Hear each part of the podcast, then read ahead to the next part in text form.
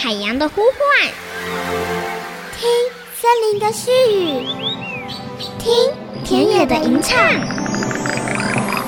听见这座岛屿的声音，说出和岛屿对话的故事。岛屿共生，倾听台湾。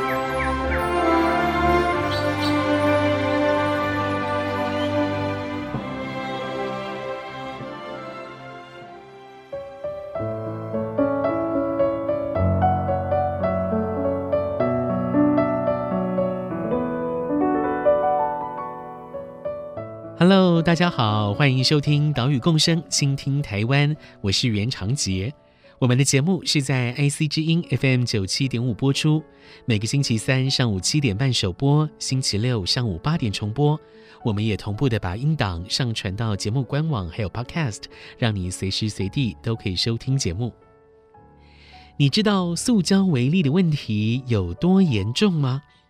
先前在二零一八年的时候，环保署进行了第一次的调查，针对自来水、海水、沙滩沙粒以及贝类生物体当中的微型塑胶进行调查，结果啊，大部分的样品都检验出了微型塑胶。自来水当中检验出的塑胶数量是每公升零到六根。海水微型塑胶的数量，每一千公升的海水有一千到一万八千五百个；沙滩沙粒每公斤二十六到两千四百个；养殖及野生贝类每公克零点二到五点二个。这个是政府单位的调查结果，而民间的调查也有类似的发现。黑潮海洋文教基金会在二零一八年的导航计划当中。针对了五十一个测点来捞取表层海水，结果都发现了塑胶微粒。二零一九、二零二零年的导航普拉斯计划，针对台湾东北海域、西南海域的二十四个测点进行每一季的采样跟分析，结果发现夏天的塑胶微粒数量最多，而且又以发泡塑胶微粒的含量明显高于其他季节。究竟这个计划是怎么采样的呢？样本又是如何分析呢？还有为什么夏天的发泡塑胶微粒数量会高于其他季节呢？今天的节目我们就接着上一集，到花莲拜访黑潮海洋文教基金会的研究员温佩珍，带你来了解台湾的海洋塑胶微粒问题。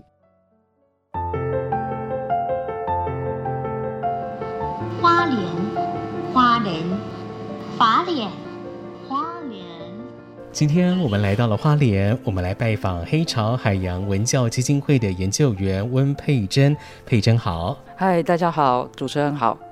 我们在上礼拜邀请了黑潮海洋文教基金会的执行长林东良执行长，谈论的是二零一八年的导航计划，以及后面二零一九跟二零二零年的升级版导航普拉斯计划大致的内容。今天呢，我们邀请佩珍特别针对导航计划当中的塑胶微粒调查进行一些分享。那因为佩珍是主要负责这个塑胶微粒调查，包含采样啦，后续的样本分析也都是佩珍处理嘛，对不对？是是。所以这次就来请佩珍跟大家分享一下哈，这个塑胶微粒研究是怎么进行的呢？是，那我们就从出海采样开始说起。好，基本上呢，呃，如同二零一八年一样，我们在出海采样的时候，当然是会先租用一艘。娱乐渔船，嗯，那我们也会跟船家沟通，我们要采样的方式，可能会去的地方。那上船了之后呢，呃，我们会再重新的跟船家确定一次每一项动作的细节。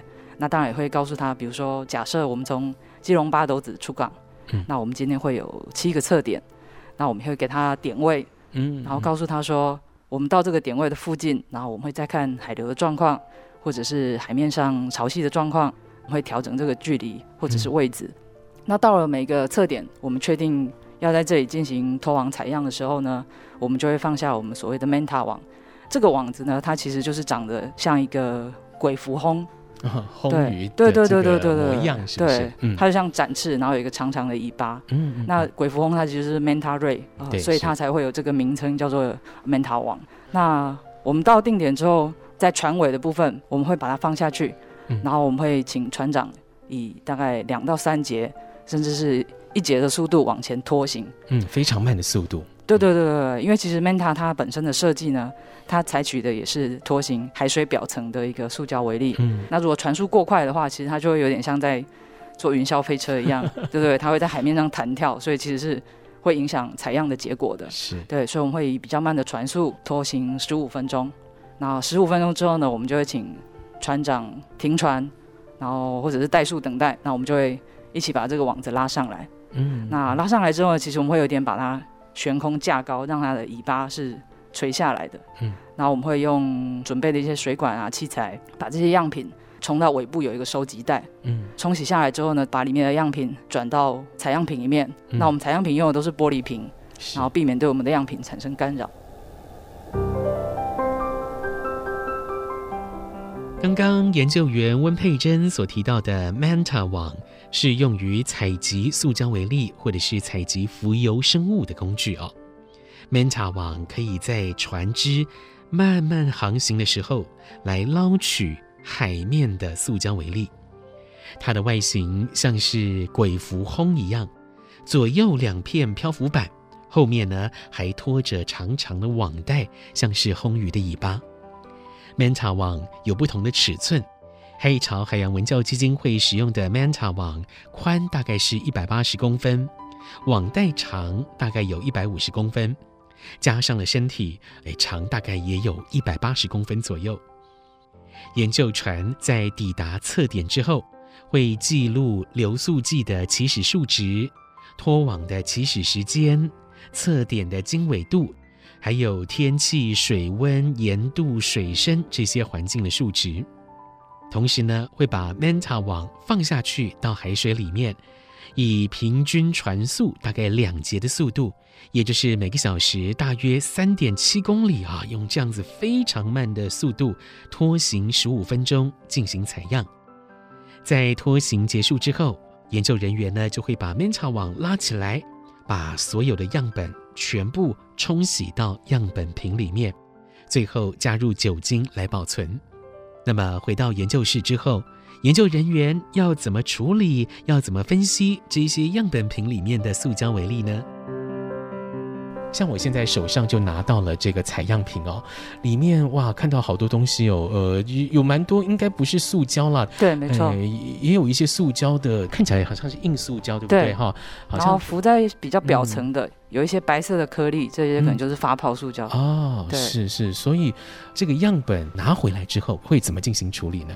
处理的时候呢，其实基本上呃，所谓的微塑胶，它的定义呢，会大概是在零点五公分以下的，我们会定义它为微塑胶。嗯、那在我们处理的时候，也是因为我们一些器材上的限制，所以我们大概主要分离的还有计算的这个大小的范围呢，大概是从零点一公分到零点五公分之间这样子。嗯那它在倒出来的时候，我们就会先过一个筛，啊、oh. 呃，然后所以其实您看到里面的这些固体的东西就会留在这个筛网上面。嗯、那如果可以的时候，或者是固体没有这么细碎的话，可能会是一些树枝或者是石头种子，我就会把它挑出来，嗯、会做第一次的挑选。是。那其他的部分呢，可能会有很多的塑胶为例，还是跟一些生物体，因为我们也常会捞到一些水母啊，或者是、oh.。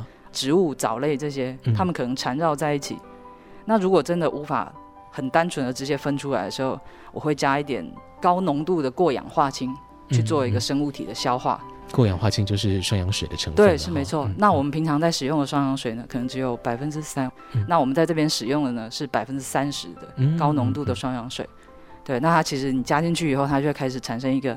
蛮明显的一个呃氧化反应，你就会看到气泡一直不断的冒上来。嗯嗯，它等于就是已经在说的简单一点，就是它其实就在消化这些生物体。嗯，对。那因为这不是我们的研究标的，要先把它去掉嘛。对对对对对对。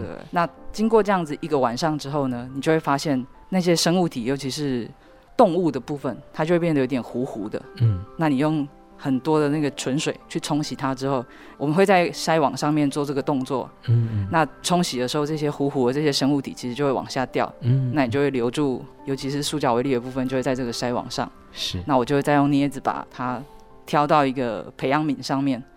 那在培养皿上面，我会放一个有零点五公分方格的这个方格纸。嗯，对，所以当我把塑胶微粒挑到这个方格纸上的时候，其实我就可以确定它的大小是属于塑胶微粒的大小。嗯嗯嗯。那我顺便在这个时候呢，我也会把它分成五种种类来分类，就分别会有一般比较最常见到的硬塑胶，然后塑胶袋类的软塑胶，保利龙类的发泡塑胶，然后另外就是塑胶纤维跟圆形的塑胶粒。嗯，那我就会在这个时候把它。也分开来，分类了。对对对，嗯、所以当我数完所有的塑胶微粒的时候，我其实就可以得到种类跟数量了。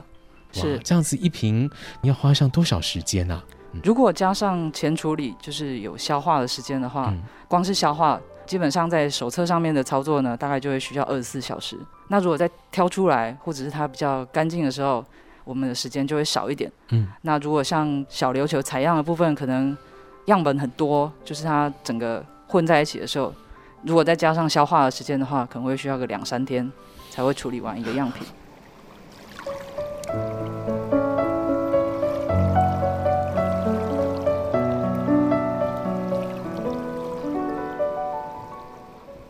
在导航计划里，使用了美国非营利组织 Five Drivers 的分析方法，依照材质把塑胶为例再分成五大类。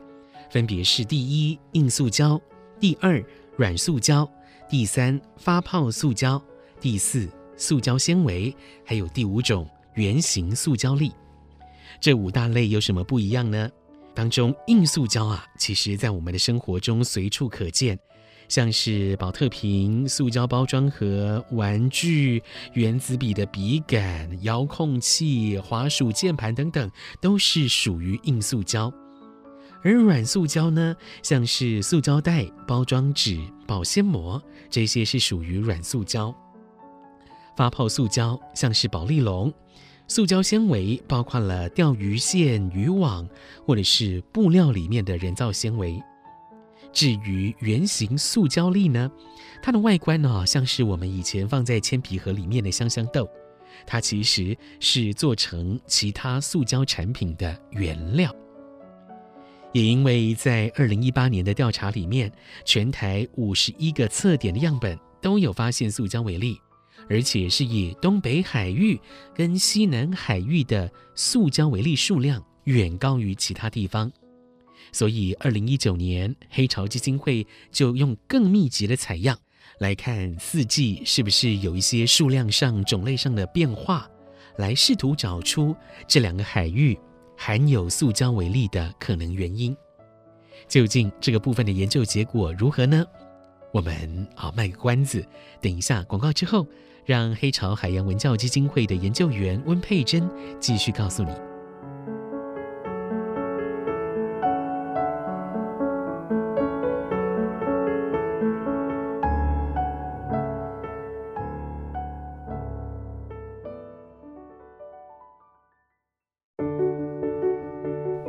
除了发泡塑胶，它是在季节性上，它会比较明显的去看到它跟养殖渔业有关系之外，其实在其他的季节还有大部分的时候，其实都还是硬塑胶，嗯，是最多的。那其实硬塑胶都是我们平常使用的，大部分大概可能有百分之六十以上的东西，其实都是硬塑胶所制成的。所以其实如果是在我们探讨塑胶微粒或者是这些海上废弃物的来源之外，其实可能回头最重要的事情还是在源头减量的部分。IC 之音 FM 九七点五，欢迎回来，岛屿共生，倾听台湾，我是袁长杰。今天的节目，我们来到花莲，拜访黑潮海洋文教基金会的研究员温佩珍，介绍导航普拉斯计划关于塑胶微粒的调查发现。刚刚有说到，二零一九导航普拉斯计划针对台湾东北海域还有西南海域。各十二个测点，总共二十四个测点，在四季进行沿海海洋塑胶微粒的含量调查。二零一九年的四季采样总共有九十六个样本，二零二零年的采样目前只完成到秋季，啊，冬季是还没有进行完成。以目前的数据来看，诶，有什么样的发现呢？我们来听黑潮海洋文教基金会研究员温佩珍的这一段专访。在二零一八年的时候，呃，我们是做了环岛的五十一个测点。嗯，那这个时候呢，我们是看到在西南部跟东北角特别有发现这个塑胶微粒含量特别高的一个状况。在巴掌溪的出海口，我们发现很多的塑胶原料粒。嗯、那这是一个当时候比较觉得特别跟之前想象不太一样的经验。那也是因为在西南跟东北有特别多的这个塑胶微粒的发现，所以我们在二零一九跟二零二零，我们就决定进行四季的一个采样，来看看有没有四季的变化。就针对这两个区域。是的，是的。呃，所以在测点的选择上呢，因为我们二零一八年的时候是绕岛一周，所以我们可能就没有办法在测点之间，或者是每个县市的外面都做好几个测点。所以在二零一九还有二零二零的时候呢，其实我们因为就可以用一天的时间来走，比如说基隆东北角段，所以其实我们就多增加了一些测点。嗯嗯。那在二零一九跟二零二零这样子比较一个详细的调查过程中呢，其实就会发现，尤其是在夏季的时候，那在东北角的区域就会看到特别多塑胶微粒的存在，然后也特别容易可以看到很多的发泡塑胶。那我们就再回头去看看西南部在夏季的时候的数据，嗯，那发现西南海域在夏季的时候呢，就是塑胶微粒的含量，尤其是发泡塑胶的含量呢，其实也是明显的偏高，嗯，嗯，对，所以这可能是跟二零一八有点不太一样的状况，但是在二零二零的时候呢，我们一样，现在目前已经进行完夏季跟秋季的调查，对，发现二零二零跟二零一九。在这四季的调查上面呢，其实它趋势是蛮接近的。嗯嗯，对，都是在夏季的时候，在东北角会发现很多发泡塑胶。那这个趋势也跟西南部的发泡塑胶在夏季的时候特别多是一样的。嗯嗯嗯。嗯西南海岸的塑胶微粒在夏天变多，我们比较容易推测出可能的原因，就是跟呃牡蛎的养殖可能会有蛮大的关系。是，那东北角的这些塑胶微粒，它有什么样可能的来源吗？是，呃，也是因为我们在东北角也是发现很多的发泡塑胶，嗯、所以在我们在继续有一句回推，然后去思考说是不是。西南这边对，跟西南的、嗯、对，所以我们就在网络上搜寻我们可以找到的一些资源，嗯、那就发现是科技部呢，它其实有一个海洋学门的资料库。那你进到这个资料库以后呢，我们就发现它有一个漂流轨迹模拟这样子的一个页面。嗯，对，那我就试着呢，在西南，假设在杨科最多的这个西南的这个安平港的外面，丢下一个东西，嗯、你就可以看到它七十二小时之后。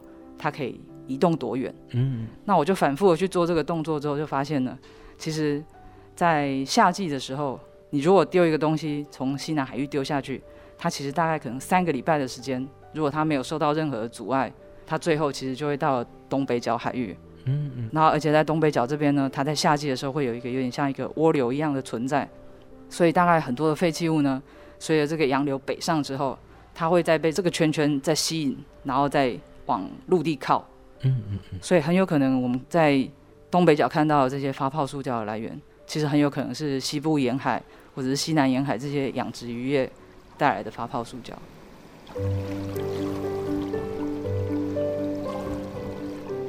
在黑潮基金会的调查里，可以看到一年四季，结果普遍是以台湾东北海域的塑胶为例数量最多。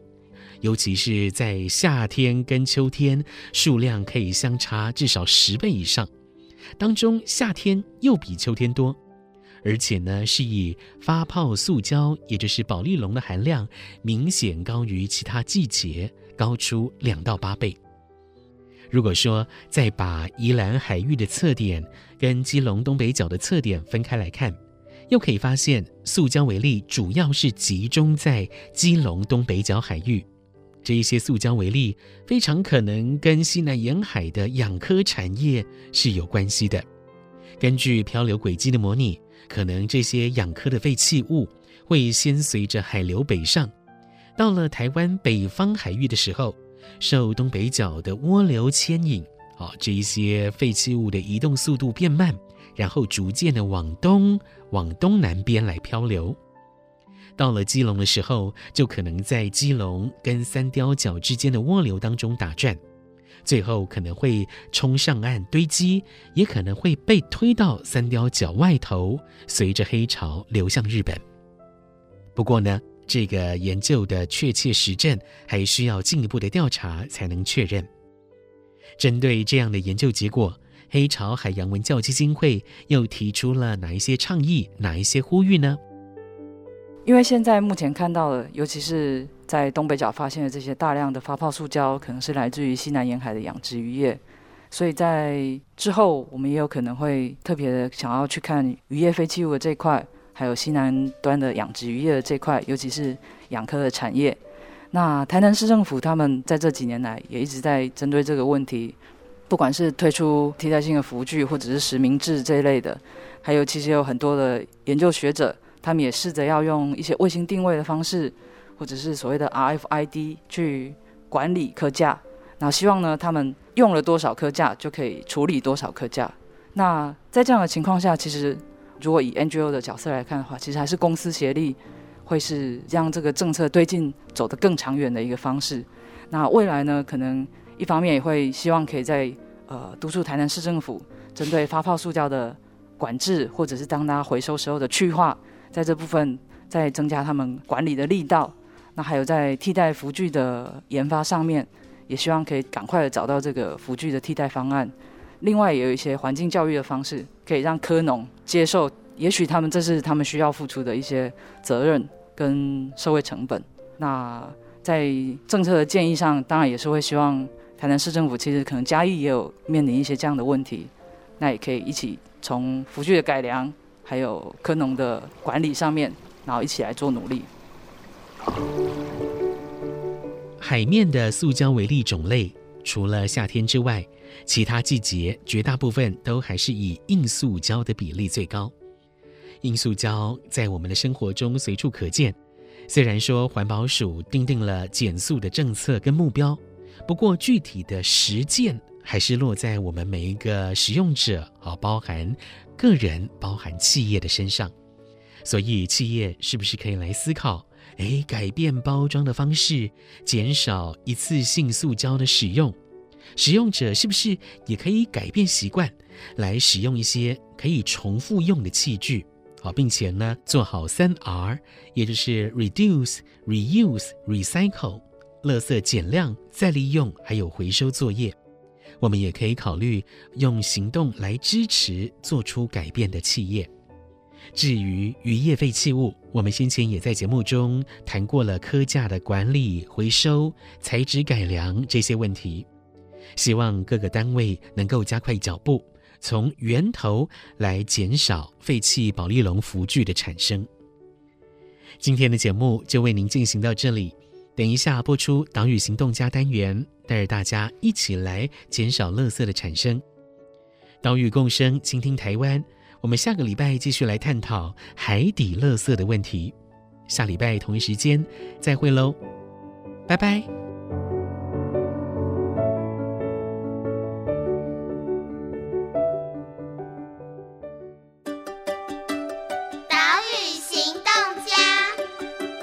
大家好，我是黑潮海洋文教基金会的研究员温佩珍。大家有没有发现，我们在参加一些会议活动之后，会拿到一些餐盒？那我希望呢，大家在用餐的时候呢，可以选择使用铁盒便当的店家，或者是在购置餐盒的时候呢，可以店家沟通包装使用的最少，然后用最简便的方式来提供环保的餐盒给大家。同时呢，我们也可以自己携带环保餐具。就可以达成我们从源头减量、减少使用塑胶或者是一次性餐具的这些浪费哦。本节目由伟创人文基金会赞助播出。伟创人文基金会秉持永续的经营承诺，邀请您一同为这片土地发声，促进人与自然的平衡与和谐。